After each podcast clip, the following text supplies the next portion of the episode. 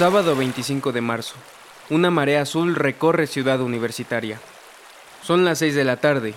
Después de una lluvia austera, el Estadio Olímpico Universitario se ilumina con la luz tenue del atardecer.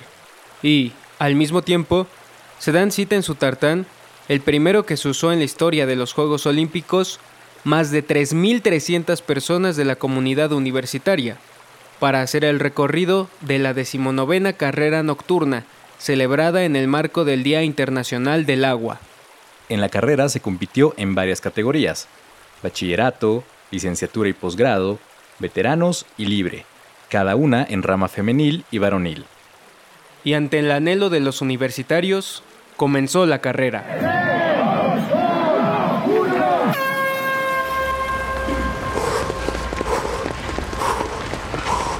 Estás en medio de una corriente azul, de cuerpos que avanzan, se exigen uno a otro y simulan el agua que fluye a través de un río.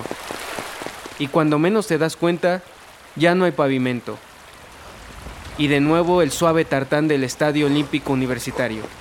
Terminaste la carrera. Mi nombre es Jaciel García, pertenezco a la Facultad de Medicina Veterinaria y Zootecnia. Es una sensación muy, muy padre volver a pisar este estadio tan hermoso, tan histórico, después de la pandemia, después de tantas cosas y es bueno estar en casa.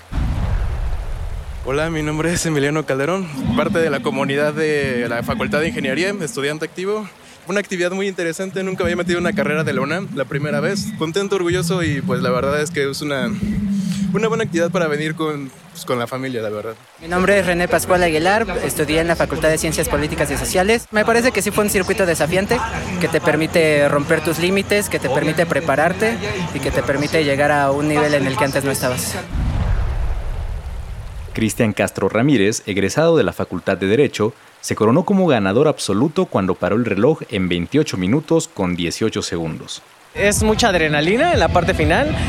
Este es un deporte muy desafiante, ¿no? Porque no sabes a quién te vas a enfrentar. Siempre hay que reconocer a, los contrincantes, hay que este, pues, guardarles mucho respeto, no confiarse y dar el esfuerzo desde el primer metro de salida hasta la parte final, ¿no? Alondra Martínez Miranda, académica de la Facultad de Música, fue la ganadora absoluta con 34 minutos 35 segundos.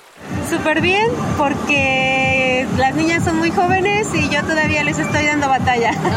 fomentan la participación, fomentan nuevos hábitos y sobre todo que tengan buena salud.